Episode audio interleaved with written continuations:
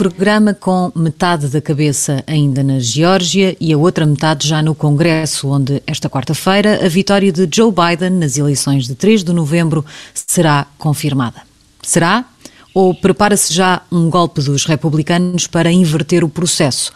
Mike Pence parece apoiar a ideia, mas desde que não lhe deixem a batata quente nas mãos, e Trump dá isso como garantido e acertado.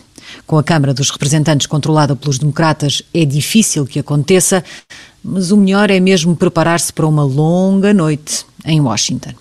Com as máquinas de café já a aquecer estão o João, o João Diogo Barbosa, a Madalena Meyer Rezende e, pela última vez, o João de Almeida Dias, já lá iremos.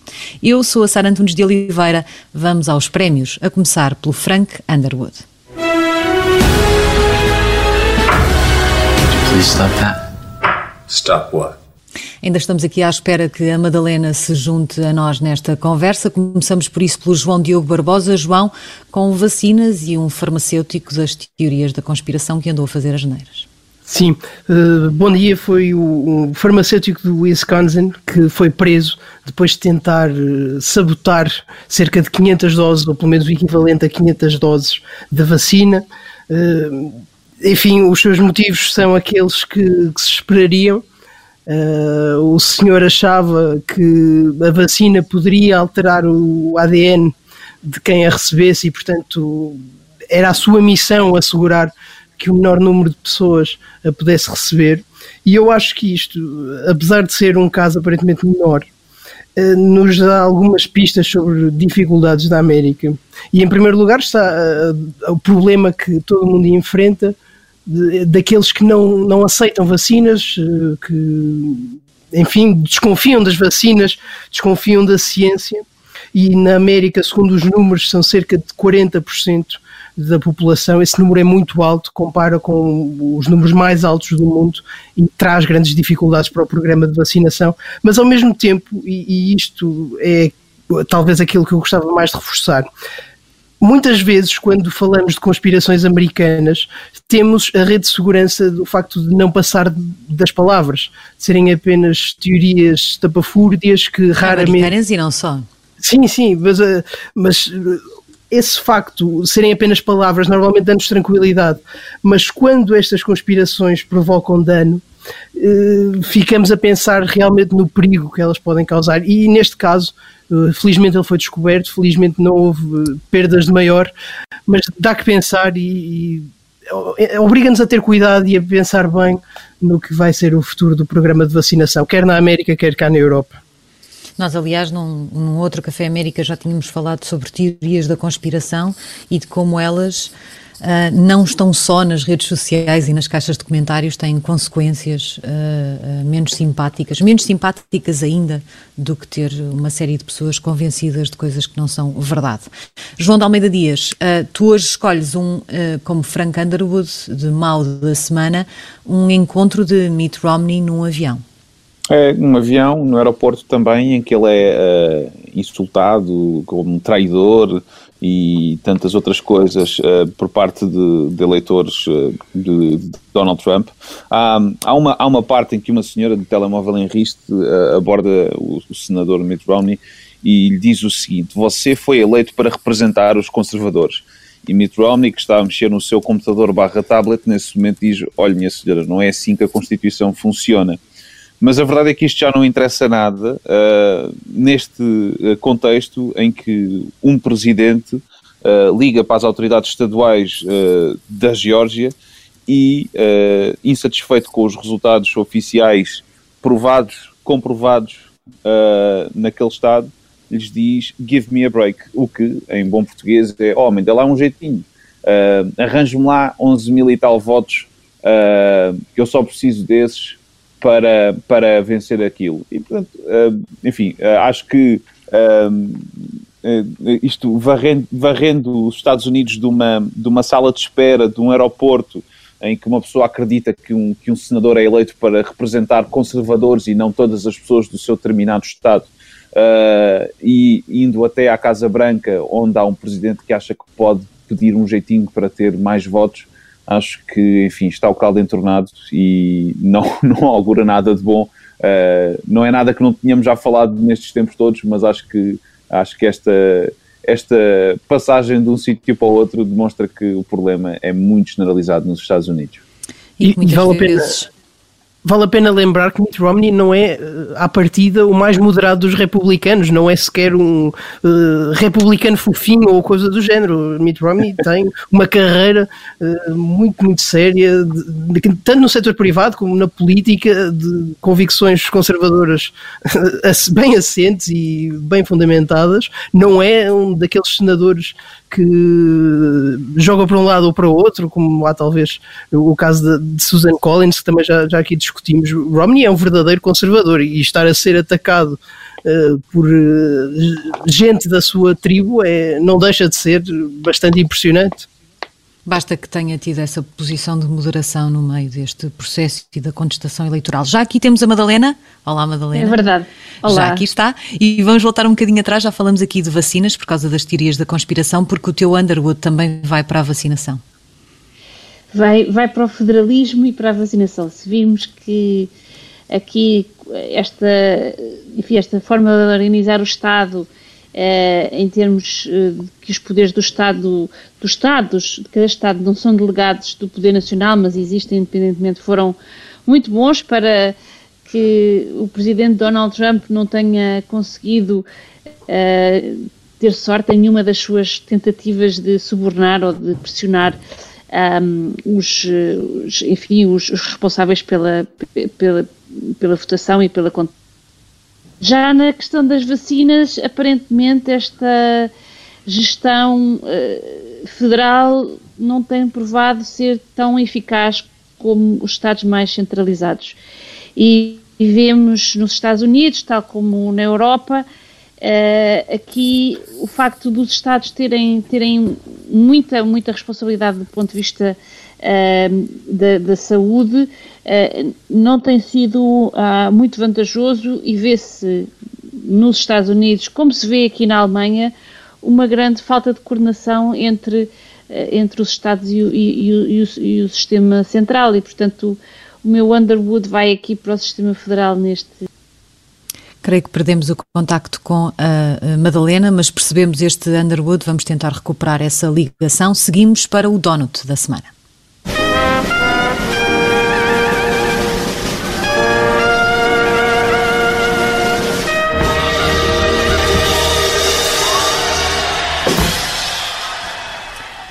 João de Almeida Dias, Stacey Abrams. É verdade, Stacey Abrams, apesar de tudo, uh, eu vou começar por este apesar de tudo, não é, não é, uma, não é uma política de quem, eu, de quem eu gosto muito. Estamos a falar uh, de, uma, de uma das pessoas mais importantes no Partido Democrata, que, que vem da Geórgia, portanto calha, calha bem falarmos, uh, falarmos dela hoje. Uh, Stacey Abrams é uma das caras mais, mais conhecidas daquilo que poderá ser levado como a, a ala identitária do, do Partido Democrata. Uh, eu acho que esta é, é uma abordagem uh, uh, em termos nacionais errada à política. O foco identitário muitas vezes esquece os temas de, de classe, uh, que por ficarem órfãos acabam por ser aproveitados pela escola de Steve Bannon e, e, afins, e portanto isto é um, é um problema pelo qual o Partido Democrata já pagou continua a pagar em alguns sítios do país ainda e vai continuar a pagar no futuro. Agora, apesar de tudo isto, a verdade é que uh, Stacey Abrams tem tido um papel fulcral no seu Estado uh, ao uh, registar pessoas para, para votarem. Porque uh, nós não podemos acreditar, pelo menos não acredito que nos Estados Unidos muitas pessoas, ou todas as pessoas partam do mesmo, do mesmo ou tenham o mesmo partido. O, o ponto de partida não é igual, é isso, não há uma igualdade no ponto de partida. Uh, e a verdade é que entre a população afro-americana há muitas pessoas que nunca votaram na vida, uh, muitas pessoas cujas famílias, cujos familiares nunca votaram na vida, e isso muitas vezes passa simplesmente por registá-los para votarem. E Stacey Abrams teve uma, uma iniciativa e um, já um trabalho já de uma década ou mais uh, neste sentido. Claramente não é a única a fazê-lo, mas tem, tem, tem feito de uma forma bastante meritória. Os resultados disso uh, são aquilo que já conhecemos da Geórgia. Para já, na Geórgia, uh, venceu uh, Joe Biden por uma, por uma margem muito tenue, é um facto, mas ainda assim venceu, e isso é consequência de os afro-americanos, que tradicionalmente votam mais no Partido Democrata, terem hoje mais acesso às urnas. E, uh, pelo que ainda estamos a ver hoje da, da votação de ontem na Geórgia, a verdade é que a Geórgia vai eleger o primeiro senador democrata em, creio que, 20 anos e, muito possivelmente, vai eleger um segundo e, com isso, mudar de forma fulcral o Senado a favor de Joe Biden. Ora, isto é uh, um trabalho que me parece bem feito, no sentido em que dá mais voz e mais acesso a um, a um, a um, a um segmento da população que tem sido esquecido. Agora, é importante perceber que isto é uma realidade uh, muito forte no, no estado da Geórgia, mas não deve uhum. ser alargado ao resto, ao resto do país. Ou seja, o que funciona na Geórgia não vai funcionar na Pensilvânia e no Ohio, que é um estado que os democratas, parece-me a mim, perderam de vez nestas eleições. Mas isso são outros 500. Portanto, o Donald vai para Stacey Abrams, apesar de tudo. Vamos acelerar muito rapidamente para o Sarah Palin da semana, porque esta semana temos muito disparate para distribuir.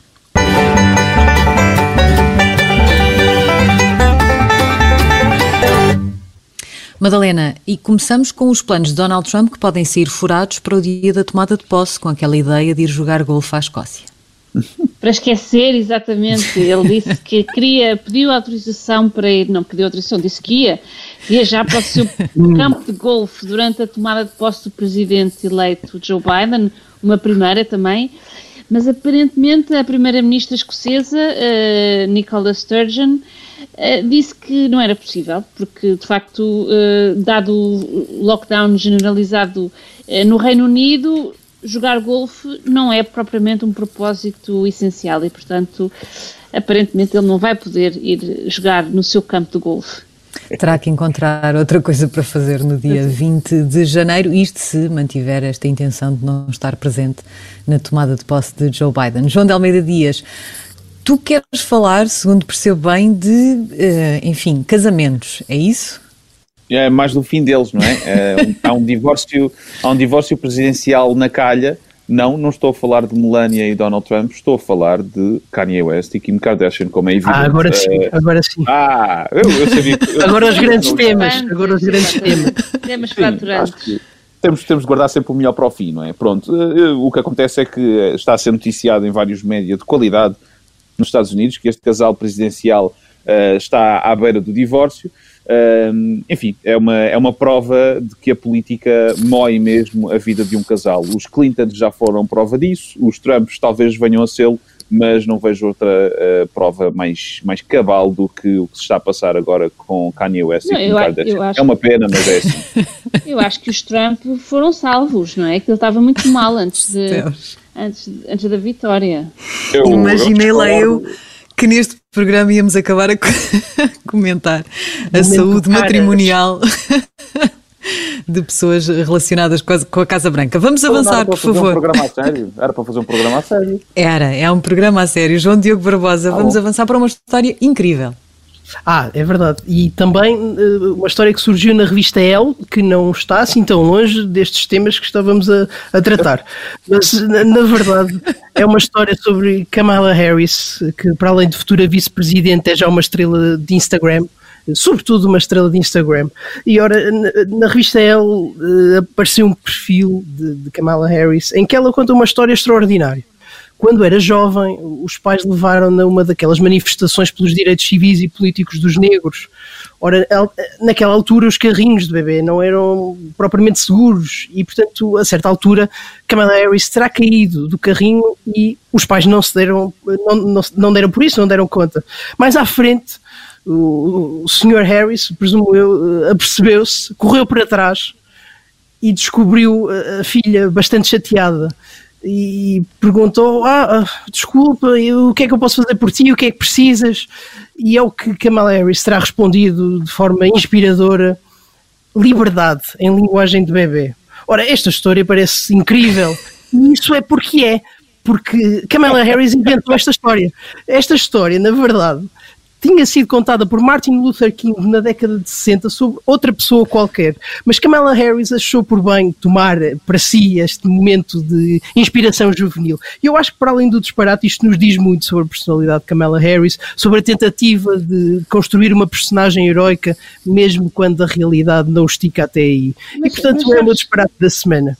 Mas sabes que às vezes as pessoas reconstroem e estão As suas memórias. que, de facto, exato. e É, ela, ela tem uma história, ela tem uma história muito engraçada em que diz que, que para parecer fixe, é mesmo essa a palavra, que na universidade fumava erva. E depois perguntaram na entrevista, então e que músicas é que ouvia quando fumava? Ela ah, ouvia o, o Tupac, o B.I.G. Notorious, o Notorious B.I.G. A verdade é que quando ela estudou eles ainda não, ainda não tinham lançado um único álbum. Portanto é uma senhora muito criativa. Kamala Harris, o futuro da política americana. Bora! Bom, eu tinha aqui um Pelin para esta semana, mas eu sinto-me super mal de o dizer, porque é um Pelin sério. e depois destes disparates que vocês trouxeram aqui, eu acho melhor deixá-lo para a segunda parte, até porque é um dos temas, aquilo que vai acontecer mais logo no Congresso. E portanto, vamos fazer aqui um intervalo neste Café América. Voltamos já a seguir.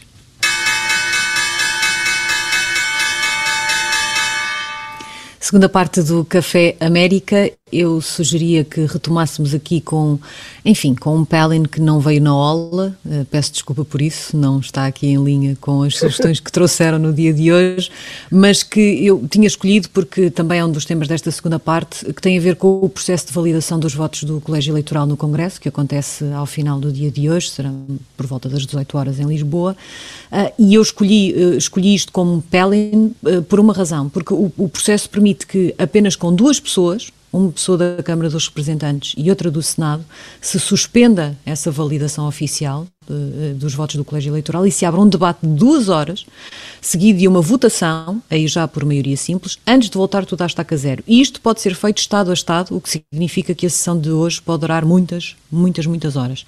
E- e- e, para ser muito clara, isto pode parecer que eu estou a dizer que, que o problema e o disparate é a democracia que estabeleceu estas regras, mas não é isso que eu estou a dizer. O que eu estou a dizer é que o disparate é permitir que pessoas que acham que a democracia não é respeitar a escolha dos eleitores, que escolheram Joe Biden como presidente no dia 3 de novembro, travem o processo desta forma, bastando dois congressistas para engolhar tudo aquilo que vai acontecer ao final, ao final da tarde, e eu acho isso.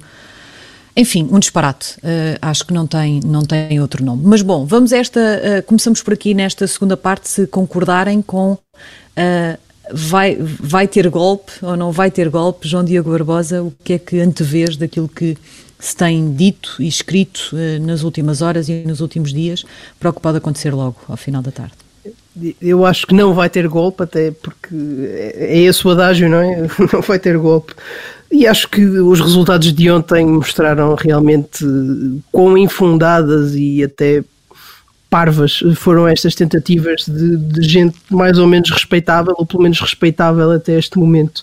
Acho que eh, devemos tratar o assunto com seriedade. Esta tentativa de desviar resultados eleitorais a partir do Congresso é grave. Não há outra maneira de o dizer. E se, voltando ao tema da primeira parte, nas teorias da conspiração americanas, nós podíamos sempre dizer: bom, mas eles dizem isto e depois no final portam-se bem, não vão para a rua, não, não provocam um dano material. Desta vez, mesmo que não, não haja golpe, mesmo que, e, e ao que parece vai ser o que, o que se vai passar, não, não, há, não há suficiente quórum para uh, proceder com o golpe, mesmo que. Mas aparentemente não há pelo menos a tentativa, não é? Há 12 Exatamente, a tentativa aqui, a tentativa a aqui é tentativa é punível. grave, não é? A, te- a tentativa aqui é punível para, para agradar aos pensamento. juristas que nos ouçam. para agradar os juristas que nos ouçam. E, e é grave e tem nomes. E eu acho que as ações de, de Ted Cruz e de Josh Hawley, por exemplo, merecem a nossa maior reprovação. Porque não estamos aqui a falar de dois senadores que sejam daqueles membros do Partido Republicano que fazem depender a sua existência da existência política de Donald Trump. São pessoas capazes, pessoas inteligentes, pessoas com um futuro à sua frente e que pretendam Mas, vender toda a sua dignidade. Eles já estão a fazer pelo futuro deles. Desculpa, Exatamente. mas, eh, E e que queiram vender a sua dignidade para poderem ser os herdeiros de Donald Trump. Acho, Mas- acho pífio e acho que vai resultar mal, porque ninguém para além de Donald Trump vai escolher um herdeiro.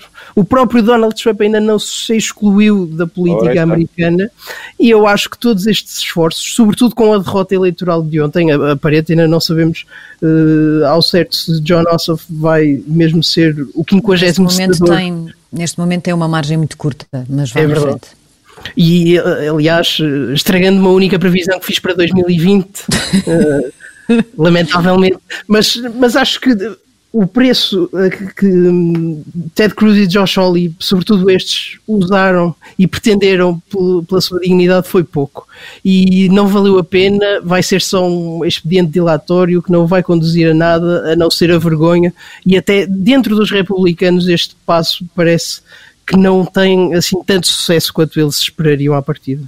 Mas divide o partido antes isso do que a unidade em torno deles. Por acaso, por acaso esse, esse, é o único ponto positivo. É mesmo que alguns republicanos e até republicanos uh, próximos de Trump tenham dito não, aqui, aqui realmente é o meu limite e subverter resultados eleitorais já não é para mim.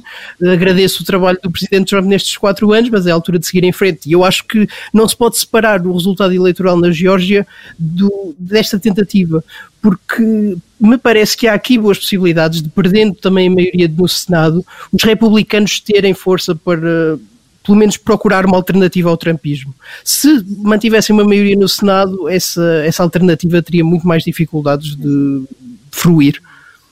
Eu acho que eh, eh, isto tem consequências até para personagens como uh, Mike Pence, que tem aqui um papel um bocadinho curioso, que é quando sai a, a, aquela carta de 11 senadores a dizer que, que, estavam preparados para fazer isto e que, e que uh, iriam colocar as suas objeções à contagem de votos em alguns estados, juntando-se a um outro que também já tinha manifestado essa intenção na semana passada.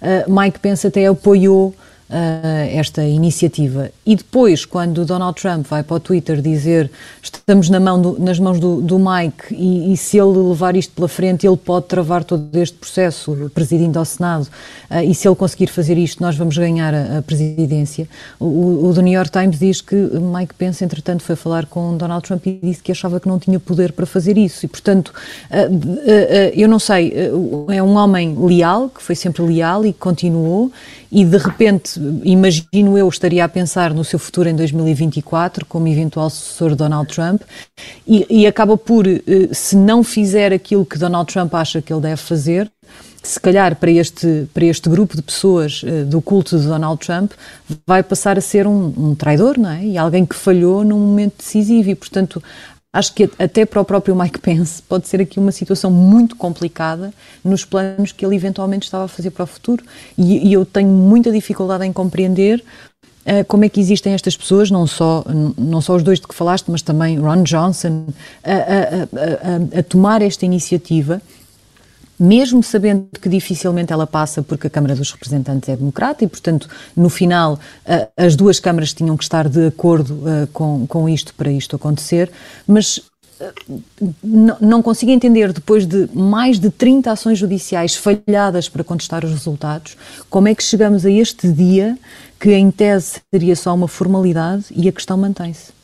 Mas eu acho que já falámos um pouco sobre isto, não é? Eu penso que isto terá a ver não apenas com, enfim, uma loucura do, do, do, do, Donald Trump, mas com uma tática política dele, não só uh, para a sua eventual recandidatura em 2024, uh, ah, mas para o futuro do, do Trumpismo no Partido Republicano, ou seja, uh, esta, esta, esta narrativa de que as eleições foram roubadas e que, portanto, o presidente Biden é ilegítimo Uh, e, portanto, não são assim tão poucas as pessoas, nem só os que estão implicados diretamente, como a própria, a, na própria população são milhões de pessoas que acreditam nisto. Portanto, isto é, de facto, uh, uma coisa que augura muito mal, muito, enfim, tem, traz muito maus augúrios para, para a democracia americana e eu penso que restaurar a confiança no sistema eleitoral e mesmo a confiança no presidente Biden uh,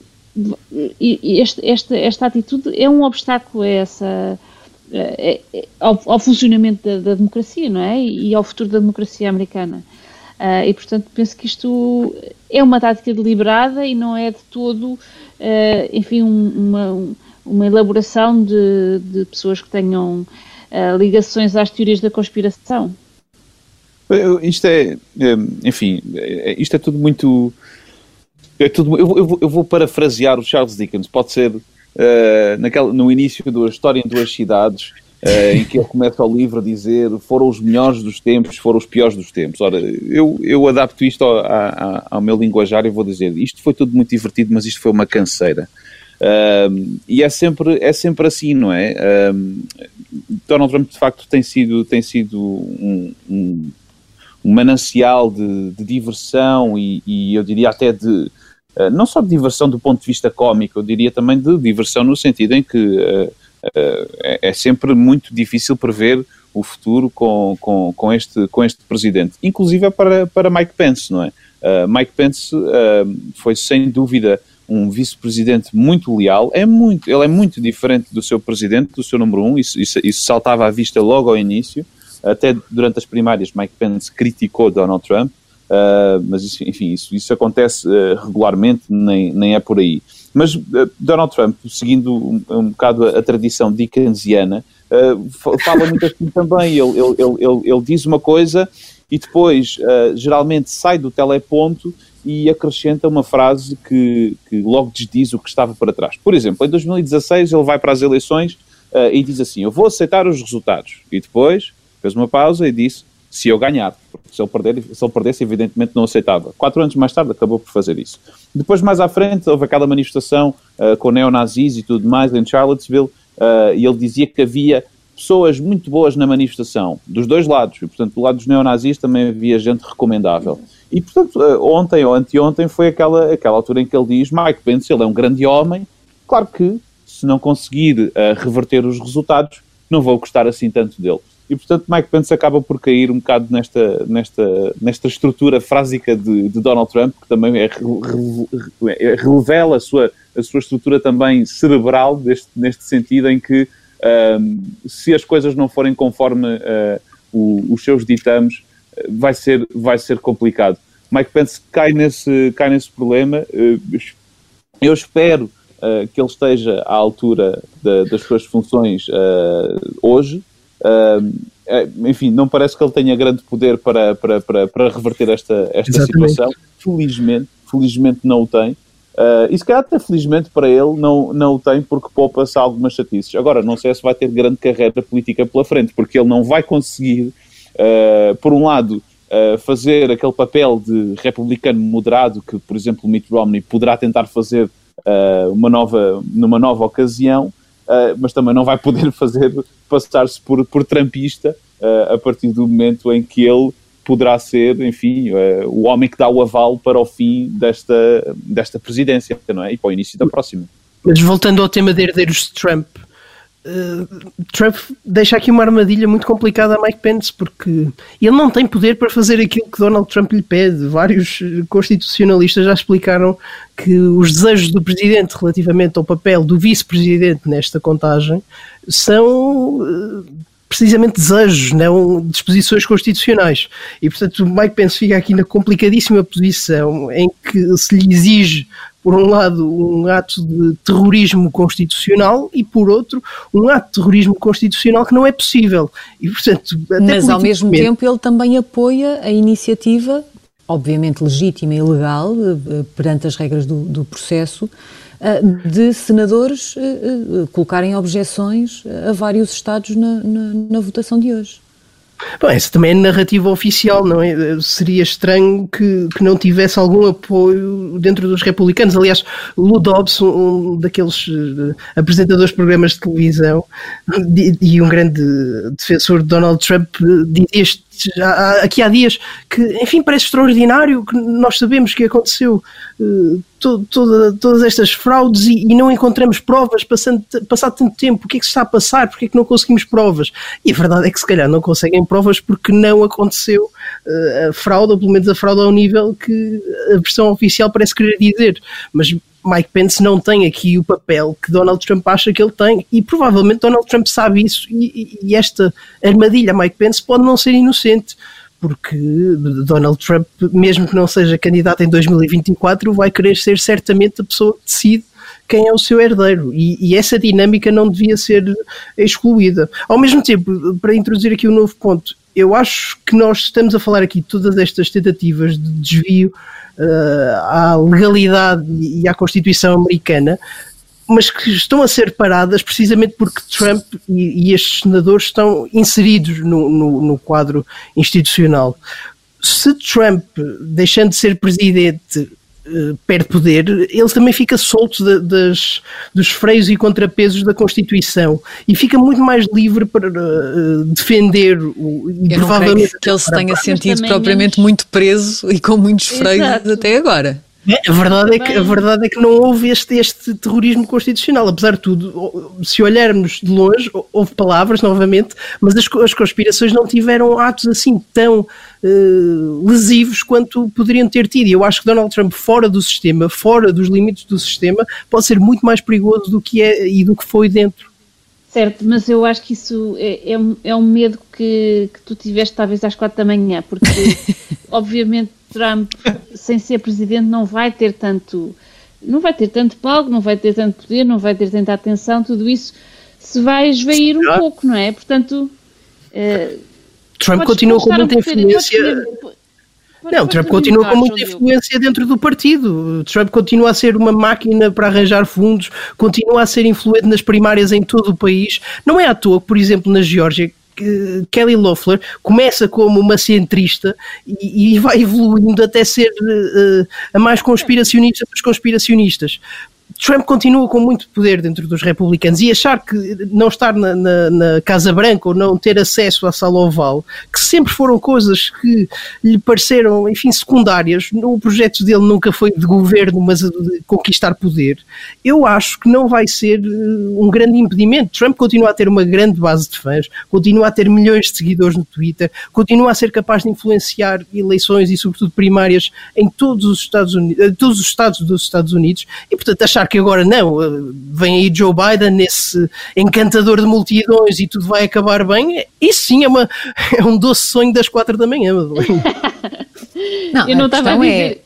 É, é, é, não é que vai desaparecer. Eu aí concordo com, com a Madalena. Eu não acho que a Madalena esteja a dizer que Donald Trump vai simplesmente não. desaparecer. Agora, com a, a, a, tomada de posse de Joe Biden, porque ela significa que todo o argumentário, todas as alegações, toda a narrativa até agora uh, não, não, resultaram. Com os resultados da Geórgia, uh, que, uh, se confirmar a vitória de Ossoff, é o pior cenário possível para os republicanos. eu acho que, com o avançar do tempo, o próprio partido terá de perceber, e irá perceber, uh, que tem de fazer alguma descolagem. É verdade que Donald Trump continuará a ser importante, mas eu não tenho assim tanta certeza que se mantenha sempre assim tão importante até 2024. Mas isso, isso é muito ah. difícil dentro do partido, de um partido e de um sistema como, como, como é o americano, não é? Que, que, que eu diria que até felizmente, mas depois com, estes, com, estas, com estas questiúnculas, uh, é assente em, em, eleições primárias, não é? Aliás, o, o, João estava a falar disso há pouco, não é? Que Donald Trump domina, não é, não é necessariamente Donald Trump, mas o trumpismo, mas também às vezes Donald Trump, por simplesmente apoiar determinado uh, candidato, ele tem dominado as eleições primárias uh, para tudo o que são uh, eleições uh, no Partido Republicano. Estamos a falar de pessoas que vão para o Congresso, portanto, para a Câmara, do, para a Câmara certo, dos Representantes. Eu só não acho que isso seja eterno. Noutras coisas. Não é, eu só não acho que é isso seja eterno mas, e com a mesma intensidade. Não acho é que essa eterno, intensidade se vai perdendo. Não é eterno, mas, mas 2022 é já ao virar da esquina e há as eleições intercalares nessa altura. Uh, e não, não, eu não, não, sei, não, sei, não sei se até aí uh, poderá haver já assim um, enfim, um dizer, deixa dizer sobre, sobre a Geórgia, sobre a Geórgia. Os candidatos uh, ao Senado deram-se melhor em novembro, uh, quando estavam no boletim de voto, juntamente com outros boletins com o nome de Donald Trump, do que se deram agora. Uhum. David Perdue esteve a três décimas de vencer a eleição, de alcançar os 50% que eram necessários para não haver segunda volta. Agora Exato. vai perder as eleições. O que é que aconteceu desde então? Donald Trump não fez campanha, estava mais preocupado com, com as teorias de conspiração. Donald Trump não aparece nos boletins de voto e, portanto, achar que a influência de Trump vai desaparecer parece-me um cenário muito otimista. Até Mas há também, há também uma visão Lá está, Mas mas há estás, a fazer o que Donald Trump faz. Nenhum de nós está a dizer, nenhum nem a Madalena estamos a dizer que vai desaparecer. Estamos só a dizer que eh, eh, não vai ter sempre a mesma intensidade e, e não, e seguramente não é eterno. Agora, também há uma maneira diferente, uma perspectiva diferente possível em relação à Geórgia. É que eh, estes senadores, a dada altura, começou a perceber-se que poderiam ser prejudicados precisamente pela narrativa de Donald Trump e com tudo o que estava a acontecer a seguir à declaração de vitória de Joe Biden. E até se antecipava que houvesse uma moderação de alguns republicanos preocupados precisamente com as consequências que essa narrativa podia ter nestas eleições do Senado, que deviam ter passado a ser a prioridade imediata dos republicanos para não perderem o controle dessa Câmara.